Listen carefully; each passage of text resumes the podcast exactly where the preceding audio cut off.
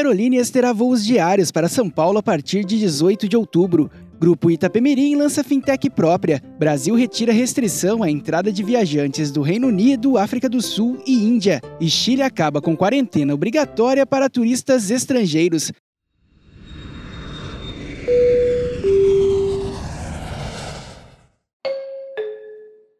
Bom dia, hoje é quinta-feira, 7 de outubro de 2021. Está no ar o FRT Cast, o nosso giro de notícias para você começar o dia bem informado.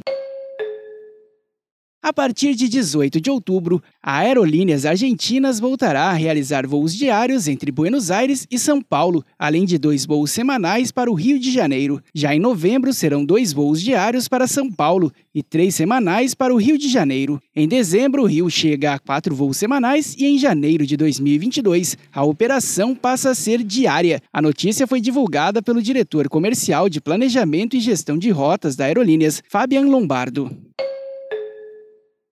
O grupo Itapemirim acaba de lançar uma fintech com serviços financeiros para ajudar seus clientes na compra de passagens aéreas e rodoviárias. Chamada Itabank, a fintech oferece uma conta digital gratuita com serviços como Pix, transferências e pagamentos, além da possibilidade de contratação de créditos, seguros e consórcios. Com o lançamento, a Itapemirim se torna o primeiro grupo de transporte aéreo e rodoviário a contar com uma fintech própria para financiar a compra de passagens. O governo federal retirou restrições à entrada no país de viajantes com passagens pelo Reino Unido, África do Sul e Índia. As regras haviam sido adotadas no Brasil como forma de evitar a circulação de variantes do novo coronavírus identificadas nestes países.